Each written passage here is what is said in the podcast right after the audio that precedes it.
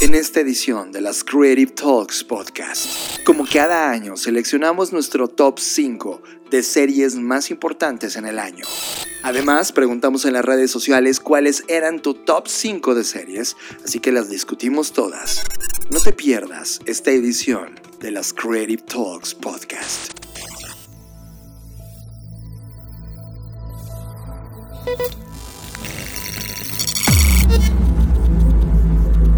Black Creative Intelligence presenta. Escuchas. Escuchas. Escuchas un podcast de Dixo. Escuchas Creative Talks. Creative Talks. El podcast donde hablamos de creatividad, futuro, innovación, medios, disrupción y emprendimiento. Con Fernanda Rocha y John Black. Por Dixo. La productora de podcast más importante de habla hispana. Por Dixo. Hola, ¿qué tal? ¿Cómo están? Bienvenidos a Creative Talks Podcast, el podcast donde hablamos de creatividad, innovación, diseño, negocios y en esta ocasión de las series que más nos gustaron en este 2021. Como cada emisión, le doy la bienvenida a John Black. Sí, estas ediciones ya son de fin de año, ya no vamos a estar metiéndonos durante un mes en los temas habituales de lo que hacemos en las Crave Talks, pero sí un recuento, Fer, de las cosas que hemos visto, que nos divirtieron, que nos dejaron algo, y en este caso, como tú lo mencionas, vamos a hablar de las series que definitivamente fueron las más importantes del año para nosotros. Tema de la semana. Este es el tema que nos robó totalmente la atención. Tema de la semana. Antes de comenzar, quiero que eh, poner una nota al pie, que seguramente van a notar que en mi listado, y ojo, no me estoy justificando, al final es desde nuestra perspectiva, pero yo lo noté antes de comenzar a grabar, mi listado este año está súper emocional, o sea, como que los años pasados había estado mucho más de buscar respuestas en, en las cosas gráficas o en los materiales audiovisuales, en este caso las series, pero este año como que como que me dejé envolver por mi parte más sentimental y lo estoy notando y no sé si a ustedes les pasó, pero quería compartir antes, que, antes de comenzar este tema. Y ahora sí, vamos a comenzar. Yo voy a comenzar, yo las organicé en orden, vamos a mencionar solo cinco. Y en el número cinco está What If, que es esta serie que lanzó Marvel, ya sé, es esta serie mainstream, si lo quieren ver así, pero me encantó.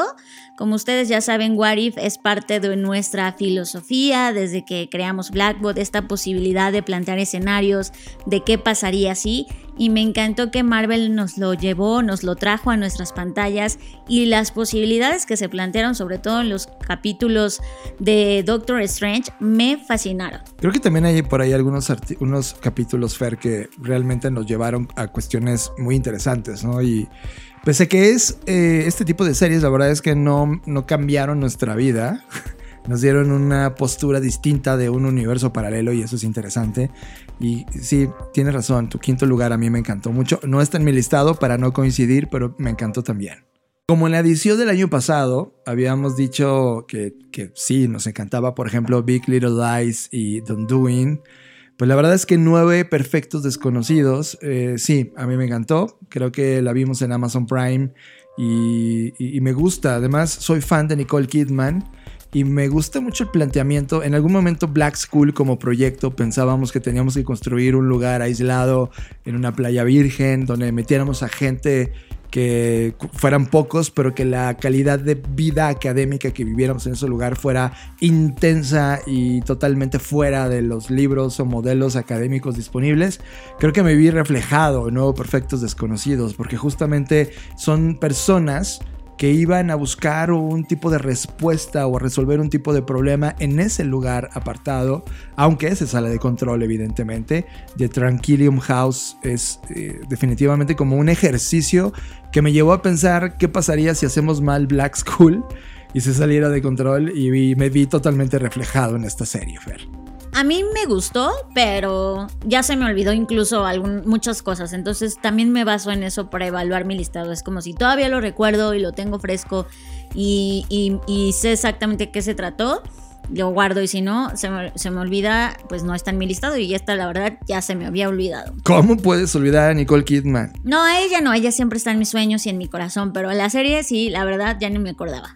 Ahora voy a pasar a la número 4. Y para mí la número 4 fue escenas de un matrimonio. Agárrense, amigues, que esto está muy cañón. O sea, esta serie neta me ha hecho, me ha hecho llorar, me ha hecho reflexionar y sobre todo me gustó muchísimo porque muestran esta parte de vivir en pareja. Bueno, el nombre es matrimonio, pero al final del día es la vida en pareja que está como muy romantizada en muchos aspectos y que tampoco tiene que ser perfecta y que por otro lado tampoco tiene que ser eh, tóxica como para no funcionar. No sé, como que hay un balance de muchas verdades planteadas en la serie. Además, la hipótesis, o bueno, no es una hipótesis, sino más bien la forma en la que está grabada, de que justo sean escenas y están en un set de filmación, eso le da todavía más este como hiperrealismo en el sentido de, pues sí, a veces es, eh, muchos matrimonios, muchas parejas son una puesta en escena, ¿no? Y en muchos sentidos lo es y no está mal y es como que me gustó mucho ese planteamiento de la parte humana. Les dije que las series de este año fueron muy, muy cercanas a temas de relaciones, sentimientos, emociones y por eso me encantó esta serie. A mí, Fer, esta serie sí también me movió también. Algo que me gusta era el arranque de cada episodio. Era Sí, justo, que parece una puesta en escena. Sí, el, cómo estás viendo la parte trasera, el armado, la gente trabajando como en el set, y de repente, ¡pum!, switch a personaje y vámonos, te dejan entrar a la vida de lo que estaban viviendo en ese momento y, y se sentía mucha intimidad que en los primeros minutos te decía, oye, es ficción lo que vas a ver, pero de repente a los dos minutos de estar en personaje olvidabas que era una puesta en escena y sentías totalmente cercano a lo que estaba ocurriendo. Y lo que más me encanta es que es de esas series que solo necesita un par de actores. O sea, sé que hay más personas actuando, pero me refiero a los protagonistas. Son dos personas, dos personas que hablan temas de amor, de odio, de deseo, de monogamia, de matrimonio, de divorcio, de qué significa estar en pareja, de, de cómo vas cambiando y esta parte de te casas con una persona, pero esa persona va cambiando, se va a convertir en otra y no sabes si esa versión o esa nueva versión de esa persona te va a gustar. Es muy cruda, es muy real y por eso es tan cercana, se siente como que te engancha cada conversación, cada cosa que van a decir o incluso los silencios que se vuelven como eternos. No, está muy bien relatada, me encanta. Yo no sabía que existe una versión previa. Eh, y que esta es como la segunda vez que se hace. no, he visto la primera, así que no puedo decir nada al respecto. Yo me quedo con esta, me encanta, me encanta cómo está hecha. Todo está increíble. Sé que es una adaptación de una miniserie sueca de 1973 que lleva el mismo nombre, que es la original pero me encantó esta versión, la verdad, y los actores, o sea, llegó un momento que a ella la odiaba y a él luego también, o sea, no sé, me enganchó muchísimo, me encantó. Mi siguiente serie es Invincible. Cuando nos pusimos a ver este cómic animado, eh, la verdad es que no tenía ninguna expectativa, eh, no me llamaba la atención siquiera cómo estaba diseñado el personaje, no leí nada anteriormente. Luego me enteré que eh, detrás de este proyecto estaba Robert Kirkman, que los que les gusta de Walking Dead, pues es, él, estableció todo este lenguaje de cómics y historias. Así que Invincible narra la historia de un superhéroe que está en proceso de serlo y está en entrenamiento y su papá, que es el máximo superhéroe del planeta, eh, está justamente entrenándolo y de repente se sale de control. Mm, si no lo has visto, esto es un planteamiento interesante de qué ocurriría con un superhéroe que no está idealizado en la imagen de que es un tipo ético y que es el tipo mejor, increíble de este planeta, sino un tipo que realmente tiene su propia agenda y tiene sus propios objetivos de por qué se está comportando de esa manera y qué significa para él, su hijo, porque más allá de lo que nosotros tenemos en la Tierra como planteamiento familiar, para él es un simple proyecto que, viene haciendo, ya no digo más, pero tiene su propia agenda. Y cuando te enteras, wow, eh, es muy ruda, es cruda, habla de la humanidad y sus errores y sus puntos de vista y desde otro punto de vista de, otra, de alguien que no es de la Tierra Invincible nos dejó eso, nos, nos dio estas voces para entender de distintas formas cómo nos vemos y nos sentimos como humanidad. A mí me encantó, Fer. A mí también me encantó, pero fíjate que no la puse acá analizado en primer lugar para no repetir, pero no, no llegó a mi top 5. Igual en mi top 10 se queda, pero no estaba en mi top 5. Igual por lo que les estoy contando, que yo estuve muy emocional y eso rompía con esa parte y como que dije, bueno, ya es, no quiero más violencia en mi vida por, este, por ahora, más de la que consumimos y vemos que está ocurriendo en el mundo. Mi lugar número 3 es una serie que se llama Sí, como ver en inglés. Me encantó. En primer lugar, tengo que confesar que al inicio no quería verla porque sale Jason Momoa y dije, ay, qué pinche versión de Aquaman o lo que sea es este güey otra vez aquí, ¿no? Pero gratamente me sorprendí porque es la primera vez que veo de verdad actuar a Jason Momoa y no parece un personaje de Marvel. O sea, me encantó porque es otra perspectiva y la historia va de un futuro distópico, pero en este futuro distópico, en lugar de irse al lugar común de la tecnología y de todo esto, resulta que los humanos hemos perdido uno de los sentidos más importantes, la vista, y por eso se llama así la serie. Y me encanta ese planteamiento, me encantó... Eh, pues no voy a decir su originalidad, pues sabemos que no hay nada original, pero esta nueva perspectiva propositiva sobre ver el futuro desde una visión distinta en la que no estamos ahí con robots y autos voladores, sino por el contrario, estamos huyendo de ese mundo, es más, perdimos la vista y tenemos que desarrollar otras habilidades y, es muy convincente. La actuación de todos los personajes, sobre todo de la familia principal, es muy convincente y, en ese mundo ver es un, o hablar inclusive de ver, es una herejía. Eh, y qué pasa con el conocimiento, con los libros, con, la forma de vida, con los otros sentidos que hay que desarrollar. Me encantó, me encantó la ambientación muy bien, los actores muy buenos. Esta es una historia muy bien hecha y, muy simple, eh, eh, me refiero a no es pesada de ver, pero toca temas muy profundos. En esos temas profundos, eh, para mí en lo personal, me parece que retrata lo que está pasando hoy, Fer. O sea, hoy la gente no ha perdido la vista, pero no es capaz de observar. Eh, creo que estamos en un momento en la sociedad donde eh, sí seguimos atrapados en la línea del tiempo, del presente, donde, un virus sigue amenazándonos, donde cada nueva variante sigue causándonos temor de que se repita nuevamente la historia, pero no hacemos nada distinto. No, no aprendimos a observar, a entender, a, dejar, a dejarnos analizar por los datos que hay. Y creo que esta sociedad que está ocurriendo dentro de sí, eh, nos deja ver el comportamiento de la humanidad ahora que sí podemos ver, solo que estamos ciegos. Eh, yo, la, yo vi como un paralelismo, como una crítica a lo que estamos viviendo actualmente y ciertamente el acceso al conocimiento es una, una herejía porque hay grupos de control en donde ellos sí, sí tienen el control de todo el conocimiento y los que analizan ese conocimiento son quemados, son juzgados. Se parece mucho a la sociedad que tenemos hoy y eso es eh, muy fuerte de ver en una serie donde si encuentras ese paralelismo es doloroso y revelador. Estoy totalmente de acuerdo contigo y sí, puede, puede verse de esa manera también, como una analogía del, o un paralelismo de lo que estamos viviendo actualmente y creo que de lo que en general hemos vivido con el tema del rompimiento del status quo, ¿no? Siempre existe un grupo de personas que quiere mantenerlo versus otro grupo de personas que quiere explorar y ahí es donde entra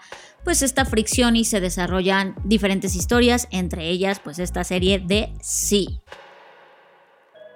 Mi serie que sigue es una influencia tuya, Fernanda Rocha. Ay, ¿ahora qué hice? Eh, finalmente sí terminé abrazando Foundation.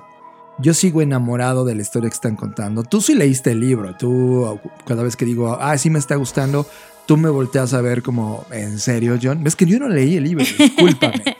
estoy, estoy entrando. Primero tenía esta aberración al trabajo de Isaac Asimov.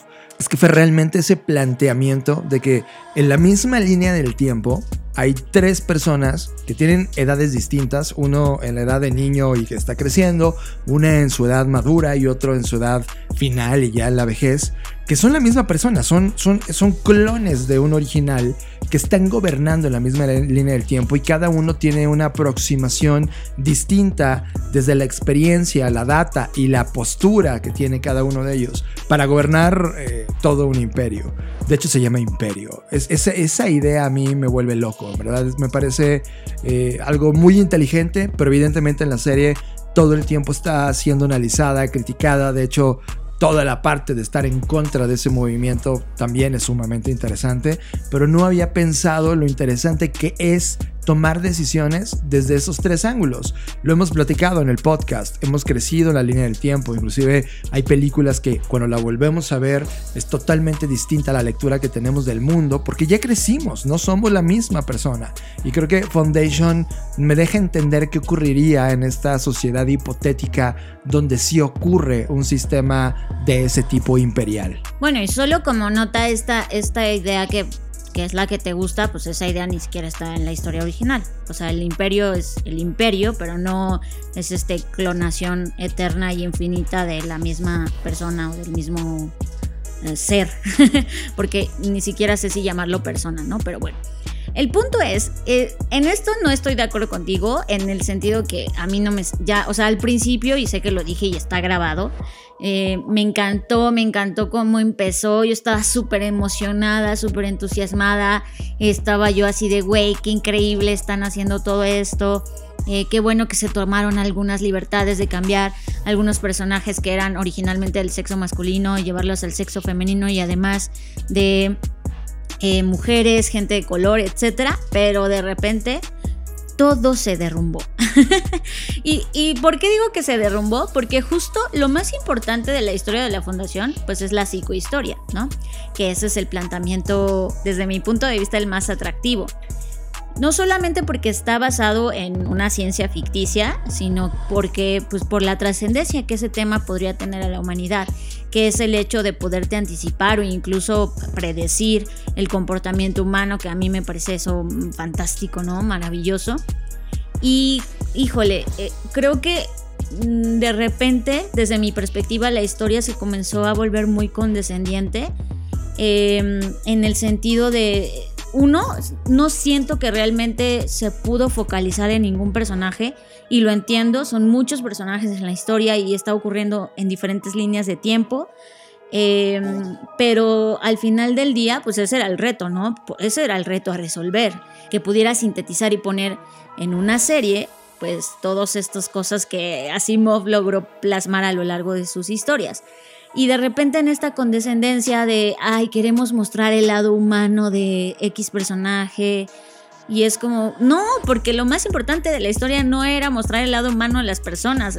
entiendo que eso se tiene que hacer porque es una serie y las series venden porque la gente nos enganchamos con los personajes. O sea, entiendo que hay que hacerlo, pero creo que no lo pudieron resolver bien. Es más, ni siquiera lo pueden resolver. O sea, eh, si es la primera vez que estás viendo esto y no has leído los libros, no sé si realmente lograste engancharte con algún personaje.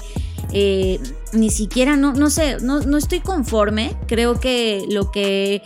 Eh, lo que perdieron es la astucia que, que se plasmaba. O sea, al final del día en la fundación lo, principal era prevalecer la fundación y, las personas que estaban en esa fundación eran los más capaces de su momento, los más inteligentes y no, no se doblegaban ante sus emociones porque no había tiempo de eso, o sea, estaban viviendo un momento de crisis, de, de que tenían que entregar la vida en ello, o sea, era, era algo crítico y aquí como que están un poquillo blandengues en ese aspecto, entonces como que les gana el amor y la corazonada y, y eso es lo que a mí me disgustó, perdónenme, yo estaba muy contenta, pero pues que no es mi culpa que esto se haya ido para ese lado. Eh, y bueno, pues eh, ojalá, ¿no? que, que si hay otra parte de esta serie, pues se componga y si no, bueno, pues fue un gran ejercicio, al menos visual, creo que ahí es donde lo logran, pero, pero era difícil, o sea, también este, no esperaba mucho en el sentido de que sé que es algo complejo, o sea, no lo estoy diciendo desde mi postura como consumidor, pero entiendo que desde la postura del creador debe ser muy complejo eh, traducir a un lenguaje de serie una obra tan importante, entonces, bueno, o sea, así es como yo me quedo. Ahora, vamos a pasar a mi número dos, que es la de cosas por limpiar. como se llamó en español. Me encanta esta historia, hablamos en su momento en este podcast de ella y sobre todo porque pues, reconozco y acepto y confieso que me vi totalmente identificada con la historia de la protagonista, ¿no? En muchos sentidos, en muchos sentidos, desde el punto de vista de ser mujer, desde el punto de vista de, en su momento, ser pareja de alguien que te violenta, y que además no te das cuenta y lo difícil que es salir de ahí y sobre todo como que la crítica social de lo que se espera que tú hagas en ese momento, eh, de la falta de apoyo de tu familia cuando estás en el peor momento de tu vida y que sientes como que, mm, como que no vas a salir nunca de ese agujero inmenso en el que te encuentras y sientes que la vida se te viene encima y que tienes esta sobreexigencia social, pero además tu propia sobreexigencia de lo que esperas ser de ti misma para ti misma. Y en este caso, eh, obvio no me identifico ahí porque nunca he tenido hijos, pero a, todo esto agregarle una capa más que es tener una hija, una vida que depende de ti, híjole, se me hizo súper dura, súper cruda y más como todos ya sabemos a este momento que está basado en una historia real. Entonces, como que dices, claro, o sea, estas son cosas que vivimos las mujeres en muchos sentidos, a lo mejor no de la misma manera, a lo mejor no todas hemos tenido que limpiar casas, o ganarnos la vida en, este mundo de, la limpieza, pero de alguna forma u otra creo que eh, en particular las mujeres hemos tenido que encargarnos y hacernos responsable de un buen de cosas que exhiben en la serie, ¿no? Y que son muy sutiles o parecieran serlo, pero son muy trascendentales, son muy profundas, son muy dolorosas. Me encantó, me encantó la forma en la cómo contaron la historia, cómo respetaron la historia original, eh, la perspectiva de una mujer que está viviendo esto y, cómo va creciendo y, de alguna forma deconstruyéndose en muchos sentidos para convertirse en, la mujer, no voy a decir fuerte porque al final creo que no ese es el punto que te transformes en algo fuerte, sino en alguien que acepta su vulnerabilidad y desde ahí puede compartir con el mundo y compartirse con el mundo. Creo que eso fue maravilloso, me encantó. En mi caso, cuando la vimos, fue dolorosa, ¿no? En muchos sentidos fue, wow, ¿qué más le puede estar pasando a este personaje? Y saber que eh, esto fue solo una narración de lo que, lo que le ocurrió en la vida real. Eh, cuando, eres espectador y, te das cuenta de los problemas obvios, de los errores obvios que hace, eh, de repente te cuestionas a ti mismo y dices, bueno, ¿en qué momento mi vida aprende de esto? en qué momento cometí errores obvios que si me viera dijera, güey, no lo hagas, ¿no? Y de repente te das cuenta que esta obviedad, este sentido común, esta voz que te habla, realmente te, está dando datos importantes de no hacerlo o sí hacerlo. Y en la historia, este tipo de historias termina siendo inspiradoras y más esta lucha de género, de cómo todo el sistema se volca de repente a, la parte masculina y lo apoya y de repente ella tiene todo en contra, la sociedad, las leyes y tiene que hacer de todo para poder equilibrarlo y es no es justo, no es una competencia justa y lo que hace esto es evidenciar no solamente el tema social, sino también cómo está el tema político alrededor de este tipo de casos muy fuerte. Y en algunos casos hasta, hasta eh, comenzamos a jugar y, a meternos tan adentro de los personajes que replicábamos eso en la vida eh, diaria que teníamos. Fue muy conmovedor, Fer.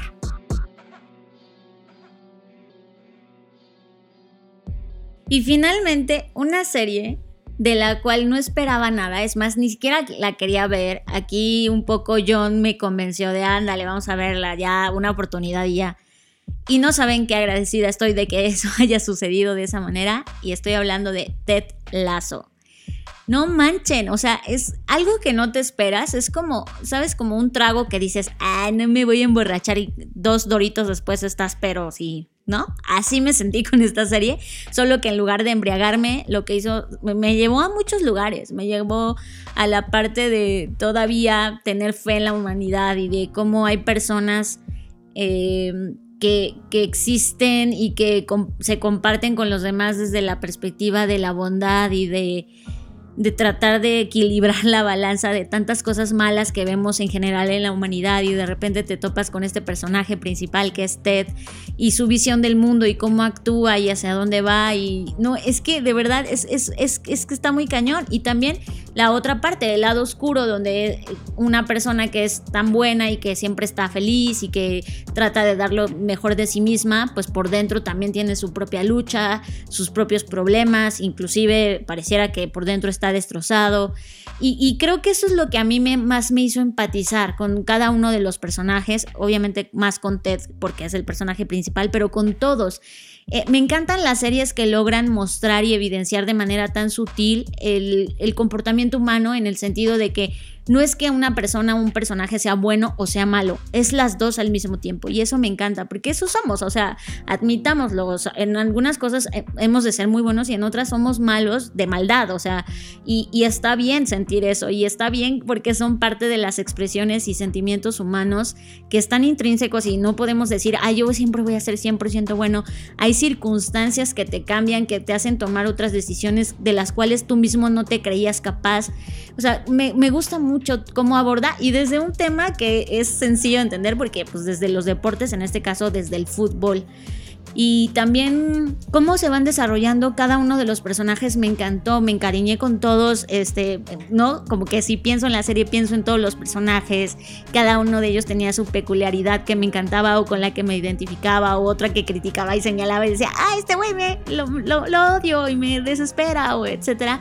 Y creo que cuando una serie logra eso, es, está increíble y me encantó, de verdad estoy muy contenta con esta serie. Son varias temporadas, nos las aventamos todas y no me arrepiento de un solo minuto que le invertí. Sí, como que cuando ves a Ted Lasso y aparecía, ¿no? En, opciones para ver, decías, no, gracias. Como que visualmente el personaje era como Cándido Pérez, ¿no? Es como, es, como de, no, gracias, no quiero ver Cándido Pérez en inglés. Y luego de repente tu único referente de series de fútbol, pues estaba, no sé, Club de Cuervos. Y tampoco es como que soy tan fan, ¿no? Entonces como que no había tanto, tanto, tanto que ver, pero de repente eh, ver al CEO de Apple decir, eh, soy fan de Ted Lasso, decía, e, espera un momento, él claramente no vería Club de Cuervos ni Cándido Pérez, ¿no? Y fue cuando le dimos una oportunidad. Coincido contigo, Fer, es, es, un, es, es cómica, o sea, es una, es una novela cómica, pero que no exagera, es, un, es una comicidad constante de referencias geek y, de referencias muy inteligentes, autores, novelas, películas, series, o sea, para poder entender cada broma que Ted hace o la sustancia de cada referencia de Ted, requiere un bagaje de al menos su edad, cuarenta y tantos años, de haber entrado en esa cultura pop eh, ecléctica, puedo decirlo, de, referencias eh, occidentales, totalmente. Y de repente metidos en un club de fútbol en donde cada persona tiene su ego, cada persona es tratada desde un punto de vista excelente en la narrativa. Hay un mexicano que proviene de un club del norte del país. O sea, hay, hay, muchas cosas ocurriendo fascinantes. Y de repente te das cuenta, como tú dices, Fer, de este lado bueno y lado malo. Inclusive hace menos de 24 horas eh, me di cuenta lo malo que soy.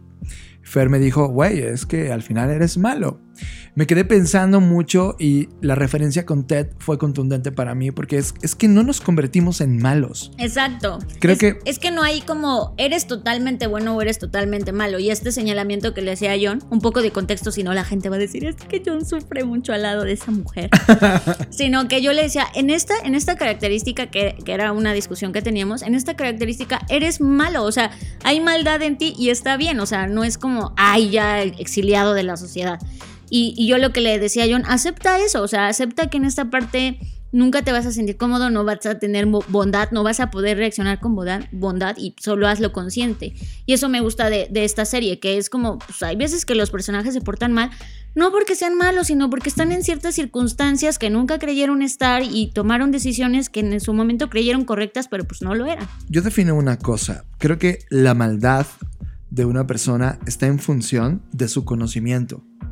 Es decir, cuando tú te conoces tanto, cuando tienes tantas referencias, cuando has comparado tanto, cuando has cometido tantos errores, te das cuenta que la definición que tienes ahora de la vida cambia.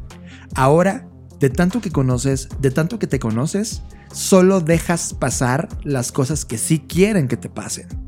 Y ya expulsas todas las que no. Esa definición o esta capacidad de decir sí, no, sí, no, de repente, de cara al status quo, puede ser pura maldad. Y, y más, ¿sabes qué, John? Más de cara al status quo, creo que de cara a cualquiera. O sea, lo que es bueno para mí puede ser malo para ti o, o viceversa. Y eso, imagínate, por los millones de personas que somos en este planeta, pues obviamente cada quien va a percibir la maldad y la bondad. Por eso yo creo que es muy limitativo vernos solamente como Buenos una dualidad de buenos o malos. No, Sí. o sea, es que a veces somos todos. Y en ese, digamos que si esto lo viéramos como un espectro de colores, entre el bueno y el malo hay millones de colores. Hay un pantone extenso en donde a veces eres muy rojo, a veces eres muy amarillo, a veces. O sea, y, eso me gusta porque en la serie lo hacen de manera muy sutil. O sea, como que, como dices tú, es de, es de. La serie es cómica, pero entre risa y risa de repente te dan un golpe que dices, oh, ¿no? Y, y eso me encanta cuando la comedia es lo suficientemente poderosa como para hacerte sentir cosas y que te identifiques y que digas, pues es que sí, la neta, Sí. yo he sido esta persona o me he comportado de esta forma. Y además me encanta la co- combinación que hacen del humor bueno, estadounidense y el humor de Reino Unido, ¿no? O de Lond- bueno, toda esa región del, del mundo. Sí. Me encanta. Creo, fí- fíjate que este donde más tiempo estamos dedicando ahora en este listado, ¿no? Estamos hablando mucho de Ted Lasso por su capacidad de hacer eh, un appointment, señalamientos, y de cómo ese señalamiento eh, afecta o no tu comportamiento, porque te ve reflejado. Y creo Exacto. que constantemente Ted Lasso está dándonos esos reflejos. ¿Sabes cómo me sentí, Fer? Como cuando descubriste por primera vez Los Simpson, no desde el punto de vista de consumo de Los Simpson, sino de lo que Los Simpson estaban señalando. O sea, hubo un momento en tu vida en la que solamente te dejó de gustar Los Simpson y ahora comenzabas a entender y a leer a Los Simpson, porque lo veías en la sociedad, en la cultura, en los, en los datos, en las cosas que ocurrían y de repente Ted Lasso se convierte en esta constante que es capaz de hacerte reír o es capaz de decir, espera un segundo. Cosas que disfruté de Ted Lasso, aunque sabíamos que era una maldita serie, ¿no? Nos emocionaba lo que ocurría en la cancha. Y de repente yo ya estaba brincando de ta la la la la la la, la, ¿sabes?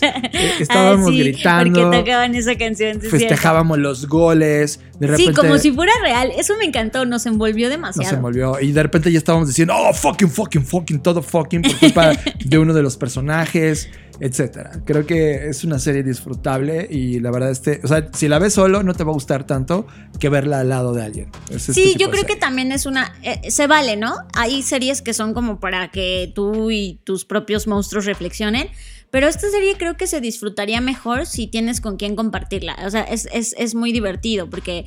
Pues porque de eso se trata, ¿no? Además la serie apunta a eso, a cómo actuamos en colectivo, las tribus, y, y- y si estás con alguien, pues está perfecto. Los rituales, Fer. Sí, los rituales también. Está, la verdad es muy bonita serie. Y me encanta porque los capítulos son muy cortitos, entonces, este, aunque son varios capítulos, pues te los puedes ir aventando ahí rápido. La verdad está, está muy bien. Me encanta. Quiero mucho a Ted y me encantó. Fer, no te diste cuenta, pero tú diste dos recomendaciones al hilo y ya te quedaste sin recomendaciones porque esta era tu número uno, ¿sí? Ay, sí, por supuesto. Discúlpenme, me fui como hilo de media. Bueno, pues yo voy a dar mis dos al hilo, mis dos más importantes. Y tú, yo me quedé sorprendido porque una de tus recomendaciones pensé que iba a ser esta. Succession. Es que te dije, a ver, por eso lo advertí desde el inicio. Me gusta Succession, pero ah, ya, o sea, ya me cansé de la maldad. Yo apelé a los mejores sentimientos de la pero humanidad. no me digas que no vives al límite en cada episodio. Sí, la verdad No sí. me digas que no Pero, te enojas. Pues no igual digas- para que no se repitiera. No, Succession es la número dos de mi listado. Eh, tengo que darte un contexto. A mí me encanta el movimiento de los medios de comunicación. Soy comunicólogo, fui comunicólogo, amaba el periodismo y entendía muy bien cómo funcionaba la parte de los dueños de los medios. Ahora es una historia que te lleva a qué pasa con ese grupo de medios, esos dueños de estos grandes medios, enfrente de una nueva revolución tecnológica y del pleito interior que tienen para ver quién se queda con el poder. Es brutal, es una carnicería intelectual de pendejada tras pendejada que se hacen unos a los otros y te sacan lo peor de la humanidad. Por un lado, los logras ver y dices, qué porquería de vida viven. Pero por otro lado, te fascina las tonterías de su estilo de vida y las cosas que ocurren. Hace mucho había una serie que se llamaba Dirty Sexy Money, que era muy parecida, solo que no se dedicaban al mundo de los medios de comunicación. Y Succession es esto. Ya es una temporada 3, esto no es la 1. Eh, no, ¿era temporada 2? ¿Temporada 3? Ya no me acuerdo. ¿Era 2? es la 2. Es la 2, perdón. Pero en verdad me vuelve loco. Se parece mucho también a otra que en paralelo no está en este listado, pero es muy parecida. Y, ver las dos en la misma línea de tiempo funciona. Se llama The Morning Show. Está en Apple TV. Cuando ves The Morning Show y ves Succession, te das cuenta que es casi la misma historia, solo que con eh, enfoques distintos. Pero Succession me parece fascinante. Los personajes. Cuando, te enojas con Roy, es wow, es, impresionante. Eh, eh, Logan Roy es impresionante también. Eh, Kendall y las tonterías que hace. las excentricidades también. sí, la fiesta de su cumpleaños. La opulencia. Opulence. sí, es, es, increíble. Creo, sí, tienes razón. O sea, es muy buena y el casting es muy bueno. O sea, de verdad, tú ves a los personajes y, y sí sientes que ellos son o sea, Brian Cox haciendo Logan Roy es, brutal. Es como el padrino, es un nuevo padrino. Esto es más como un padrote más que el padrino, pero bueno. sí, y algo que me duele mucho es la actuación, no, la actuación, sino cómo trata también el papel de la mujer dentro de este patriarcado, ¿no? Este, Ah, nuevamente está en la estructura del, poder. El patriarca, el, el, sistema económico y político alrededor no deja pasar a las ideas o a la equidad de género. No, pero sabes que a mí también me impacta esto también, esto que mencionas, pero más allá de eso, también el tema de, güey, de que estás dispuesto a morir con tal de aferrarte y tener la razón de tus ideas, de tu machismo, de tu todo. O sea, eh, ya, es como, güey, ya, ya ni siquiera tú mismo te importas. O sea, es, eso me pareció... Y lo más fuerte de ese grupo de personas, o de cualquiera que tiene una compañía donde ha bajado dinero y está sentado en la mesa de administración, otros dueños de la compañía, te das cuenta que tú no eres dueño de tu compañía. Te das cuenta de que eres un esclavo. sí, eso es doloroso. Y, y, eso también una foto del sistema de emprendimiento capital que tenemos hoy. Es, ajá, Qué rico opulencia, güey.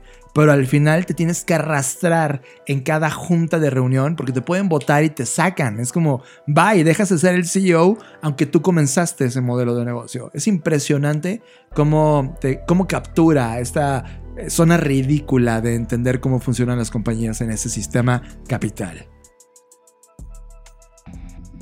Y hablando de mi serie número uno, y que se los dije cuando la reseñamos por primera vez en Scrape Talks, Solos. Puff, Solos. Esto está disponible en Amazon Prime y yo ya lo dije. me parece una locura que te dejen durante un capítulo meterte en la vida de distintas personas como una mezcla entre Twilight Zone, pero con un poco de Black Mirror, eh, viendo historias que sí tienen que ver con futuro, porque estamos viendo la tecnología ser parte de la narrativa, pero la actuación de cada una de estos seres que actúa en cada capítulo me parece lo más sobresaliente del año. Yo sigo vibrando y recordando las historias que fueron narrando en cada uno de estos capítulos. Es una ciencia ficción humanista, es, es una narrativa de última frontera, es... Wow, a mí la verdad, eh, por más que vi series a lo largo del tiempo de 2021 no lograban superar la emoción que sentí cada vez que me exponía a un nuevo capítulo.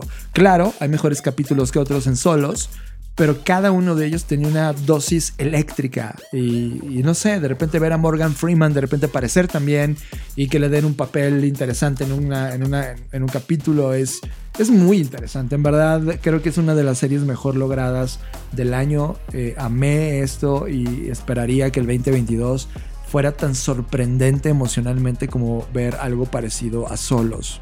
Pues de esta serie mi único comentario es coincido contigo, me gustó eh, pues esta propuesta, ¿no? De, de este actuar solo eh, de cada uno de los actores, que además obviamente el elenco no son cualquier actor, son actores que ya tienen una carrera pues mucho, muy destacada. Pero al final el por qué no estuvo en mi listado es porque mm, creo que, que, ¿sabes qué pasa? Como que la realidad ya no superó a tanto, o sea, han pasado tantas cosas en el mundo real que creo que esa historia ya se quedó corta de ese mundo real.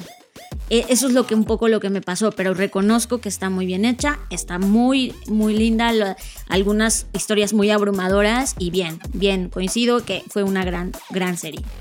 Fer, fuera de este listado, porque ya dijimos las mejores 5 y 5, y, el, objetivo es que no se repitieran entre nosotros ninguna, sino que chiste, pero hay, hay dos, dos que dejé fuera, pero que no la voy a reseñar, solo la voy a mencionar.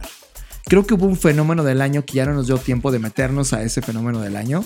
Arcane, esta serie de Netflix que nace de una historia de un videojuego que, que de alguna manera tú y yo cuando estábamos metidos en League of Legends, eh, seguíamos cómo iba creciendo esa comunidad. Eh, desde la pandemia, un año antes, vimos una final en Francia eh, con un estadio repleto de personas y dijimos, ¿qué carajos está pasando? Y de repente un grupo de K-Pop tomando la música de esa final, el, el Final Tournament de League of Legends. Y la gente es como, oye, ¿qué fenómeno está ocurriendo? Y hoy casi cuatro años después, de hecho lo platicamos en el FBS con cuidado con esto que está ocurriendo, esa comunidad logra trascender la narrativa y logran hacer una serie animada que nosotros ya vimos el capítulo 1 y visualmente es espectacular. Y la verdad, yo necesito más tiempo para haberme terminado de ver toda la serie, pero lo que estoy tratando de retratar en lo que estoy diciéndoles es la narrativa ya no inicia de un escritor que se le ocurre un mundo fantástico, la narrativa inicia de alguien que escribe un videojuego, crea una comunidad, se crean personajes increíbles, dentro de esa comunidad nacen nuevos personajes y de repente llegan al mainstream a través de Netflix. formidable es muy chistoso que lo comentes porque yo exactamente en mis notas aquí en mi post-it, y bueno, ustedes no lo ven, pero John sí lo ve, está aquí anotado Arcane validado, ¿sí? Eh, y, y, sabes qué, eso lo hago un cruce rápido, no me quiero demorar tanto en esto, pero hago un cruce con un dato, yo estaba buscando, como saben, estamos trabajando arduamente en el reporte de tendencias y estaba eh, buscando un dato sobre el tema de los avatares, cuánto tiempo llevamos usando avatares, ¿no? Y, y cómo eso influye en nuestro comportamiento social y humano, porque hay un fenómeno que, bueno, más, más que fenómeno es un efecto que le llaman efecto Proteus, eh, que es como el ser avatares transforma nuestra humanidad y nos hace comportarnos de maneras distintas, sobre todo por lo que habíamos comentado en episodios pasados de lo que pasó en el concierto de donde desafortunadamente fallecieron varias bueno, personas en este concierto, ¿no? Entonces, bueno, eh, les cuento esto porque justo tiene que ver con esto que mencionas, John. O sea, eh, igual y nosotros que no hemos pasado tanto tiempo siendo avatares como lo han pasado otras generaciones que vienen atrás de nosotros, pues es un hecho que por ejemplo en juegos como Fortnite hay 350 millones de jugadores que han jugado, si juntáramos todas sus horas, 10.4 millones de años. Eh, eso es demasiado tiempo. Entonces, mi reflexión era hacia eso, es eh, el pasar tanto tiempo siendo avatares y teniendo personalidades distintas, incluso poderes distintos, porque cuando eres un avatar, pues no hay límites, ¿no? Puedes ser grande, chico, fuerte, este, puedes tener poderes de todo tipo, o sea, la imaginación es el límite. Entonces, ¿cómo eso va a influenciar nuestro comportamiento social, cómo nos vamos a desarrollar, etcétera?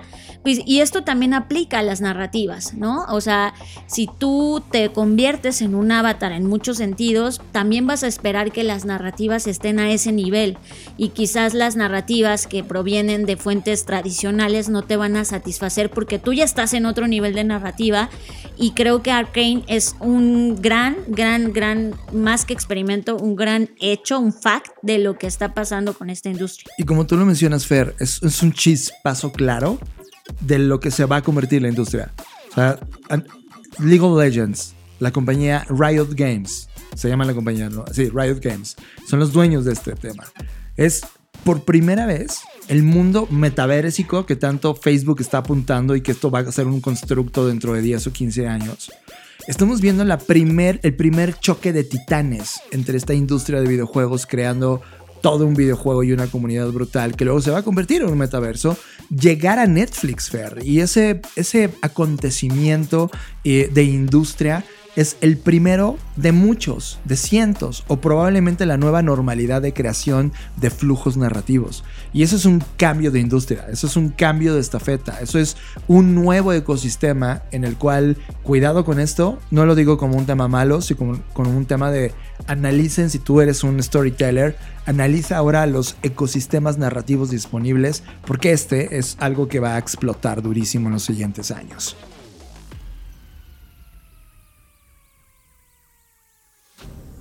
Y cierro, Fer, con esto. Eh, hubiera tenido más tiempo, la verdad hubiera deseado tener más tiempo. A lo largo del tiempo me dijeron, John, tienes que ver calls, calls, calls. Y me decían uno y otra vez, calls, calls, calls. Y finalmente, antes de grabar este podcast, Fer y yo nos sentamos y vimos un episodio de calls. No quiero decir más, calls es algo que me hubiera encantado escuchar a fondo y ver a fondo, porque es una llamada, calls, llamada lo dirige Fede Álvarez, que de alguna manera eh, ya me cayó muy bien porque fue a lo largo de estas dos semanas, me enseñaste todo el universo Millennium y, y Spiderweb, la chica con la, de la araña, etcétera, todo, toda la serie Millennium que yo me la había perdido, la chica del tatú, del dragón del tatú, no me acuerdo cómo se llama el título. la chica del dragón tatuado. Del dragón tatuado. Eh, todo esa, son una serie de películas, son cuatro en total si no me equivoco, eh, que creó toda una brutalidad. Y una de esas películas fue dirigida por Fede Álvarez. Y cuando te expones a Calls, la primera impresión que tú me diste, Fer, fue, guay, esto pudo haber sido un podcast, algo así como Caso 63. Y, claro que sí, es como de, por supuesto que sí. De hecho, mi fascinación por el audio hizo que me encantara Calls. No puede entrar en mi top 5 porque no la he visto toda, pero claramente hubiera entrado si lo hubiera visto toda, porque el capítulo 1 simplemente me vuela la cabeza. A ti no tanto, Fer. Ay, es que te digo, yo ya mi alma ya no se sorprende, no sé qué voy a hacer, qué va a ser de mi vida. No es que no me sorprenda, simplemente es que, como te lo dije, o sea, pudo haber sido un podcast y me hubiera emocionado más. Eh, entiendo y respeto y aprecio que hayan intentado darle una eh, un tema gráfico al audio, ¿no? Estas ondas sonoras, la tipografía, cómo se hace grande, se hace chica. En los momentos de tensión, pues la tipografía te expresa esa tensión. Sé que, o sea, no estoy despreciando el trabajo, no estoy diciendo, ay, lo pude haber hecho cualquiera. No, no estoy diciendo eso. Pero estoy diciendo que a mí como consumidor, pues me da igual eso, porque me hubiera encantado más poner total atención con unos audífonos y, sentarme y escuchar como lo hicimos con Caso 63. Entonces, ahí es mi crítica. Hasta ahorita, como dices, es injusto porque apenas llevamos uno, igual en el 2 cambia, no sé, no sé qué va a pasar, pero ese es mi, ese es mi punto de vista hasta ahora. Yo en el capítulo 1 creo que pudo haber sido el Dream de Steve Jobs cuando se metió a esa clase de tipografía, ¿sabes? Solo cierro con una reclamación hacia ti, Fer. Debimos haber tenido tiempo para ver Cowboy Bebop. Ya sé, eso, eso fíjate que sí aceptó tu reclamo. Pero pues es que chavos, mm, yo no es mi culpa que el día solo tenga 24 horas y en algún momento hay que dormir y descansar y pues hay que darle un balance a todo eso. Entonces a veces hay que elegir y cada quien elige sus batallas y sí tienes razón. Pero pues mira, vamos a verla y luego ya hablamos de ella en el 2022 y no pasa nada. Estás conectado a Creative Talks Podcast. Sí, tú y yo somos amantes de los libros, ya sea por sus ideas, viajes a mundos fantásticos, personajes inolvidables, momentos históricos o hipótesis que han cambiado la historia. Por ello nos hemos preguntado, ¿cuál podría ser el futuro del libro y la industria editorial? Primero, una realidad dolorosa. Los mexicanos leen en promedio 3.7 libros al año con base en datos del INEGI. Este dato contrasta contra los 48 libros al año que se leen en países como Japón o 47 en Finlandia. Paradójicamente, los mexicanos no tenemos tiempo o interés de leer libros, pero invertimos 94 horas semanales de consumo de Internet. Es decir, leemos, pero no libros. Leemos memes, leemos tweets, dedicamos tiempo a nuestro timeline en Facebook, Instagram, Snap, TikTok, pero no leemos libros. Por ello es necesario que la industria editorial analice, entienda, abrace y conquiste los nuevos formatos y medios, así como las nuevas formas de de consumir y leer contenido en todos los puntos de contacto posibles, no solo el libro. La industria editorial puede evolucionar de solo ser una compañía de venta de libros para convertirse en un laboratorio de creación de contenido en una gran diversidad de formatos y medios disponibles, audio, video, animación, metaversos, multimedia e incluso medios metaversicos. Los escritores, analistas, periodistas, diseñadores, novelistas, los creadores son el centro de una revolución económica llamada economía del creador. Muchos ya no necesitan de las editoriales para publicar sus obras. Las editoriales compiten ahora contra las plataformas digitales como Twitter, TikTok y Facebook, en donde habitan estas nuevas historias y encuentran un nuevo modelo de monetización que les permite ser rentables. Si eres creador de contenidos o dirigente de una compañía editorial, considera los siguientes puntos. Estudia profundamente la llamada economía del creador, sus alcances, herramientas y oportunidades. Analiza la economía de plataforma y el consumo actual de tus posibles audiencias. Estudia la posibilidad de los NFTs en donde no solo se publica un contenido impreso, sino que alrededor de él se crean valores coleccionables y propiedad intelectual, incluso comercial. Por ejemplo, ¿qué pasaría si oficialmente el libro del Señor de los Anillos publicara un NFT del anillo único? ¿Qué valor tendría para un coleccionista?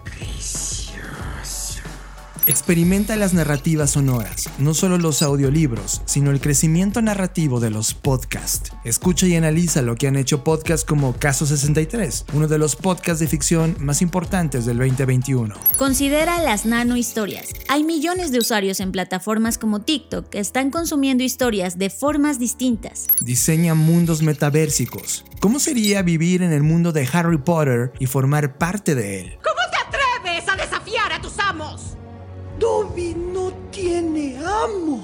Sí, amamos los libros, pero en el fondo lo que amamos son las historias sin importar el formato de entrada. El libro no va a morir, permanecerá como formato, inspirará a otros a adaptar ese contenido para llevarlo al teatro, al cine, a un hilo en Twitter, un nano contenido en TikTok o diseñar todo un mundo navegable en metaversos. El libro tiene el potencial de ser el punto de partida de un nuevo ecosistema para contar historias en distintos formatos. El libro y su industria están más vivos que nunca, pero requieren de creatividad, exploración y diseño de nuevos modelos que beneficien a todo el ecosistema. Para más información visita blackci.rocks. Nos vemos en el futuro. Cada 15 días, Luis Armando Jiménez Bravo e Imelda Schaeffer conectan los puntos más complejos de la economía, negocios, emprendimiento, planeación financiera y administración en Conectando Puntos Podcast. Bienvenidos a Conectando Puntos, el podcast en el que hablamos de economía, psicología, finanzas, sociología y básicamente cualquier área del conocimiento que nos ayude a tratar de entender este pequeño y loco mundo que llamamos sociedad. Conectando Puntos, un podcast de Black Creative Intelligence presentado por CESC Consultores. Conectando Puntos, disponible en todas las plataformas donde escuchas podcast. Estás procesando Creative Talks Podcast. Y como saben, en nuestras redes sociales le- te preguntamos cuáles eran tu top 5 de series favoritas. Hay algunas personas que solo en lugar de poner un top 5 pusieron top 1 y es como, está bien, las vamos a leer. Pero es muy interesante lo que nos fueron eh, escribiendo, Fer, en las redes sociales, así que eh, inicias tú. Sí, voy a mencionar algunas. Voy a comenzar con eh, Twitter. En Twitter nos dijeron eh, alguien que tiene con, en su nombre Bigram 0 que Arcane, Ted Lasso, Succession, Fundación, La Costa de los Mosquitos y No. Trabajo Incógnito. Wow, sí, también me costó trabajo dejar fuera, trabajo incógnito, la de los mosquitos no tengo idea, ya está, ya lo tengo apuntada. Muy bien, Alejandro nos dice que su nickname es arroba soy Alejandro ahí. Es Ozark, Devs, Unnatural Selection. Las últimas dos no son de este año, pero las descubrí, las descubrió este año y pues las puso y esto está muy bien. Eso se vale, Fer, o sea, Sí, no tiene por qué ser estrenada en el año, ¿no? Igual Sí. y tú te enteraste después, no hay problema. Obvio nosotros sí pusimos la del año porque de alguna manera nos sentimos que vamos más en la línea del tiempo de los lanzamientos. Pero, pero sí, por ejemplo, yo que vi Spider-Web y toda la, la Millennium, Claro, no, Este, es pues, como no. ya tiene un rato, tiene no pasa 15 nada. años, ¿no? ¿Dónde estaba? ¿Dónde estaba? Bueno, luego vamos con Monsi Hair, que su nickname es Mónica Seher. Y el uno dice Mayor of East Town, que está en HBO. Ella hasta puso en donde lo pueden encontrar. Eh, dos Midnight Mass en Netflix. Tres Loping, que en Netflix también. Cuatro Loki eh, de Disney Plus. Y cinco The Underground Railroad, que Qué es buenas. Amazon. Qué buenas recomendaciones. Y luego nos vamos a, a LinkedIn y en LinkedIn nos dijeron David Rivera, The White Lotus, The Morning Show, Loki, Pose o Pose y Cobra Kai. Y luego Mónica sobre ese comentario dijo, claro, olvidé Loki y Cobra Kai. Eh, Hacks aún las está viendo.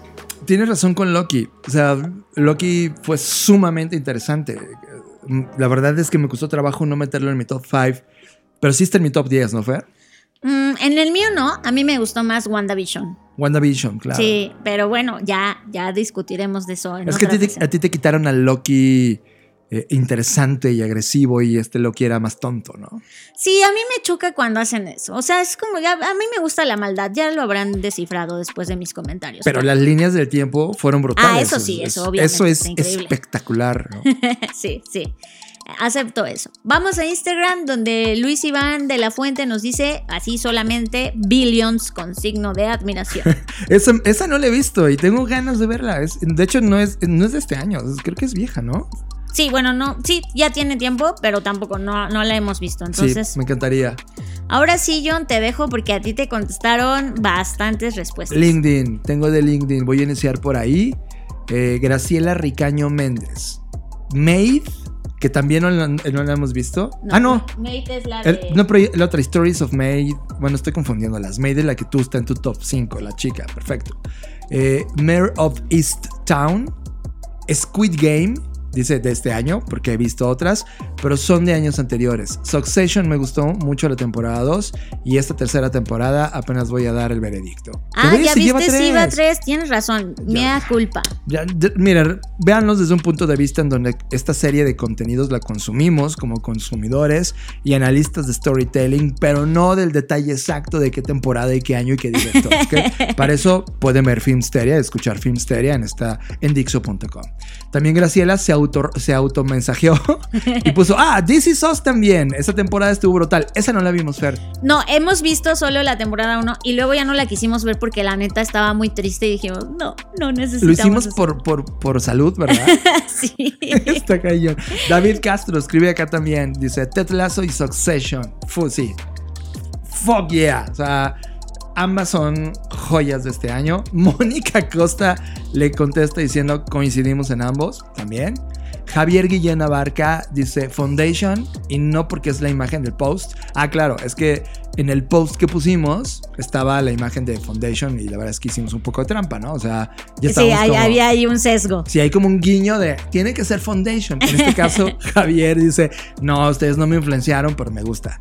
Ok, en Facebook, Adrián Ortiz puso Sweet Tooth. Sweet Tooth Varios pusieron Sweet Tooth. es, es la del niño que le crecen cuernitos, ¿no? Sí, La abandonamos. Estuvimos viendo, creo que capítulo y medio.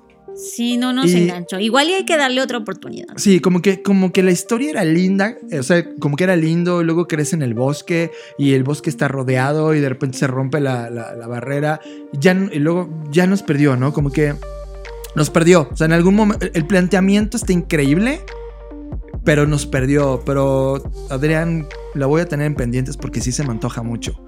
Fabiano Yola, Sweet Tooth también la menciona, Loki, Ricky Morty y, y Invincible, que también es- me parecen fascinantes. Billy García, What If, Visions, Abstract, que si no me equivoco, Abstract es la serie de diseño, Fer. Exacto.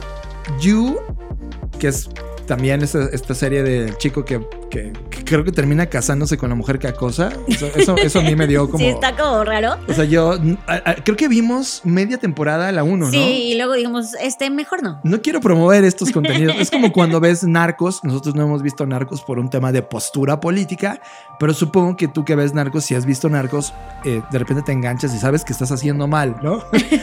Es Creo que ahí es sí eso. es gusto culposo. Y luego al final puso Boba Fett, Billy García. Vicente Torres dice. No, pone y espero Boba Fett, porque pues todavía no pasa. Ah, sí, cierto. Espero Boba Fett. Perdón. Tiene razón. Vicente Torres. What We Do in the Shadows. Órale. No la he visto, ni sé qué chingados es. Your Honor. This is Us. Ot- otra que, me- que nos mueve el corazón. Red Election. Bad Banks. Y no todas son del 2021, pero las vio este año. Así que se joden. No, no es- esa parte de se joden no la escribió. Abrazos, dice Vicente Torres. Estoy de acuerdo. Ah, y acabo de poner una nueva. Como que minutos después dijo. Y además, Dexter New Blood. Híjole, esa sí le traigo ganas, la verdad. Yo también, o sea, me emocioné muchísimo, pero no quería verla porque teníamos muchos pendientes que ver, como este capítulo de, de- de llamadas o de calls. Y, y yo sé que si hubiéramos visto Dexter hubiera estado en el top 5. sí, pero es un tema más de sentimiento y de relación que tenemos con el personaje, ¿no? Es, yo no sé si tú, tú has visto Dexter en el pasado, si no lo has visto, vela, ¿no? Es muy buena. Charlie Díaz, Invincible, Headspace, Sex Education, que a ti te encanta, Fer. Ay, me encanta, sí. Modern Love. Ah, Modern Love era muy buena, sí. Y WandaVision. ¿Ves? Sí. Muy bien, Charlie. Por eso somos amigos, Charlie. Clarice Habib Monreal. The Gift. The Gift. No lo recuerdo. No, yo tampoco. Y además dijiste mal su nombre. Es Clarice Habibi Monreal. Habibi. Yo puse Habib, ¿verdad? Ujú. Ugh, mi dislexia. No confían mucho en mí. Ángel Flores. Dice, no vi muchas, pero Arcane fue épica. Está basada en League of Legends. Coincido contigo. No está en mi top 5 porque no la terminamos de ver por completo, pero recuerden que hicimos este, este annotation de que es algo históricamente interesante. Cés Reyes, Mayor of East Town. Otra vez. Bea González. Las que vi y no necesariamente que se hayan publicado este año. Merlí, que también muchas personas me hablaron de Merlí, no me atreví a verla. Eh, Chernobyl, Dark Tourist. Ah, Dark Tourist es buena, vimos algunos capítulos. Sí. Squid Game y Mudanzas al Cielo. Bea González. Mira que Bea González son de estas personas que cuando te dice un contenido, aunque a mí no me suene tan bien, termino dándole play y siempre como, wow, gran, gran recomendación. Rockstar Air Bar- Barona. Ah, Rockstar, le mando un saludo. Sex Education, coincide contigo, Fuer. Modern Love mm, y Made. Creo que es de nuestro club de contenido, sin duda. Fernanda Perea, saludos, Fer. Mayor, otra vez, Mayor of East Town. Ya ves, otra vez. Y Mm. luego Succession. Ajá, The White Lotus. The White Lotus, eh, ya la, la- la reseñamos. Estuvo muy cerca de entrar en mi top 5. Muy Está cerca. en mi top 10, tengo que admitirlo. Big Mouth. Eh, eh, Inside, Job. Que, que también está en mi top 10, ¿no? Inside Job estuvo a nada de entrar en mi top 5. Y puso The, The Deuce, que es una imperdible, pero la descubrió apenas y fue el de 2017. Se vale, Fernanda, gracias por ponerla. En ese mismo eh, comentario, Alfredo Javier Zamora dice: ¿De qué va The White Lotus? Y ya Fernanda Perea le, le responde, y no lo voy a leer para que los que no han visto The White Lotus No hay spoiler. no hay spoiler. Emanuel Durán. Invincible. Them. Raised by Wolves. Esta, esa también se me antojaba mucho. Raised by Wolves. Es, es un poco vieja, ¿no? Raised by Wolves. Sí, y que yo te dije, ay, si quieres verla solo, porque yo no, no, no me llama la atención. Y claramente no la vi porque yo prefiero estar contigo. Ay, qué romántico. Doctor Mind y la de Bob Ross. sí, Bob Ross. No la vimos. Pero sí, se nos antoja ver Bob Ross. Esme Aceves, la misma que está en tu top 5. Maid. sí. Alfredo Javier Zamora. Stiesel, que entre paréntesis pone, conoce el mundo de los judíos ultraortodoxos. ¿Será tan diferentes a nosotros? La otra fue Loki, y ponen entre paréntesis, como el darle un sentido a tu existencia te puede impulsar a salir de tu zona de confort y cambiar tu vida. La tercera, Navil- Navillera, entre paréntesis, nunca es tarde para cumplir tus sueños. Los jóvenes y ancianos tenemos mucho que compartir. La cuarta, Billions, entre paréntesis, porque es tan importante tener valores y posturas claras en la vida. Y la última, Succession. Alfredo Javier nos puso sus ideas de cada película y lo que. Más lo bien que de cada serie, de bueno, cada de cada serie y lo que, lo que le dio, lo que le, lo que le dejó. Eh, Mera Barsi, Arcane, mi nombre, My- creo que es la de My Name, la, la Sí, sí, animada. sí. Uf, qué buena fue. Invincible, coincido con Invincible. Diego Macías, Invincible, yes, son de mi equipo. The Boys, Fair, The Boys. Sí está en mi top 10, pero no está en mi top 5. Rick and Morty, The Office, dice, ya sé que tiene tiempo, pero apenas la estoy viendo. No te preocupes, Diego, yo no he visto nada, ni siquiera la, la- la de Reino Unido ni la norteamericana. Y Arcane, pone al final Diego Macías. Y ya está, creo que son todas las personas que contestaron nuestras redes sociales, Fer. Solo voy a mencionar un par que nos dejaron eh, comentarios en Spotify. Como ustedes ya saben, en Spotify eh, ya tenemos oportunidad de hacerles preguntitas, entonces también preguntamos por allá. Y eh, nos contesta Ramiro López, películas, no, eh, bueno, no la voy a decir porque contestó películas, no series. Voy a contestar nada más las, las series, Billions y en pocas palabras, Raised by Wolves y eh, ya, porque los demás son libros y películas que vamos a dejar para los siguientes episodios. Sí, Raised, Raised by Wolves es algo que sí está en mi lista. De repente, ay, tanto que ver, Fer. Tanto que ver y solo una vida que vivir, qué difícil. Pero Qué bueno, difícil. Pues eh, recuerden, eh, antes de despedirnos, quiero recordarles que por favor nos contesten. El siguiente episodio vamos a hablar de nuestro top 5 de películas que vimos en este año. Ya saben, no importa si se estrenó en, en 1800, este, usted la puede poner si lo los vieron. Lumière la tenían guardada antes de inventar Exacto. el cine. Exacto, no importa en qué año se estrenó, sino si la vieron en este año y les gustó, pues ahí la ponen en su top 5. Vamos a hacer preguntas en nuestras redes sociales, participen ahí o si nos escuchan por Spotify, ahí también van a poder responder. Estás escuchando Creative Talks Podcast. Gracias por estar en esta edición. Esta edición, sí, claro que hubo muchos temas de innovación, pero siempre al término de cada año en esta línea del tiempo hablamos de recomendaciones de lo mejor de este año. Así que nos vemos en el futuro. Gracias por seguir escuchándonos y en verdad es un placer coincidir con ustedes en esta línea del tiempo.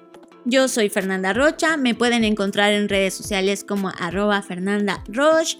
Y bueno, también quiero hacerles un- una breve mención, aprovechando el espacio, de uno, de darle las gracias a quienes han participado y quienes nos compartieron su rapid de Spotify.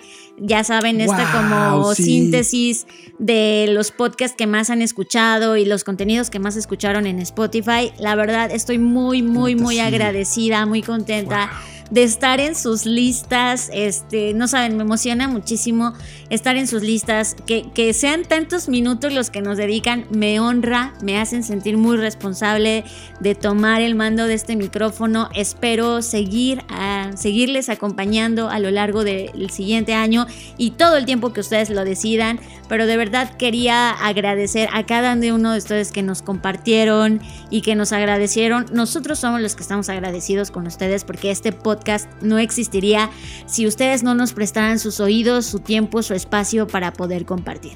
Tienes toda la razón, Fer. Esta semana no tienen idea lo feliz que nos hicieron, porque la verdad, en la foto de lo que está ocurriendo hoy con este podcast contra lo del año pasado, wow, lo sentimos, lo sentimos tan cerca y en verdad no tienen idea lo feliz que nos han hecho esta semana. Hacen que cada minuto que hemos puesto en cada uno de los proyectos sonoros que hacemos en este podcast se vuelva tremendamente fundamental para nuestras vidas. Gracias por ser un tripulante y dejarnos ser un tripulante en tu línea de espacio-tiempo. Bueno, y recuerden que pueden seguir en contacto y comunicación con nosotros eh, fuera del podcast, es decir, en nuestras redes sociales. Si no importa que mm, si no participaran en esta primera ronda de las series, pero aún así nos quieren compartir cuáles les han gustado, pues todavía pueden hacerlo. No, no, no se limiten, ustedes compártanos y recuerden que ahora vamos a ir por las películas y finalmente con los libros, pero no nos adelantemos, vamos a hacer el siguiente episodio de los de las películas, ya estaremos discutiendo al respecto y pues ha sido un placer estar aquí y como siempre decimos acá en Blackbot, nos vemos en el futuro.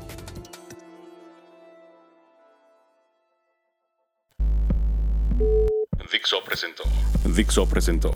Creative Talks. El podcast en donde hablamos de creatividad, innovación, medios, disrupción y emprendimiento. Con Fernanda Rocha y John Black. Por Dixo, la productora de podcast más importante de habla hispana. Nos escuchamos en el futuro.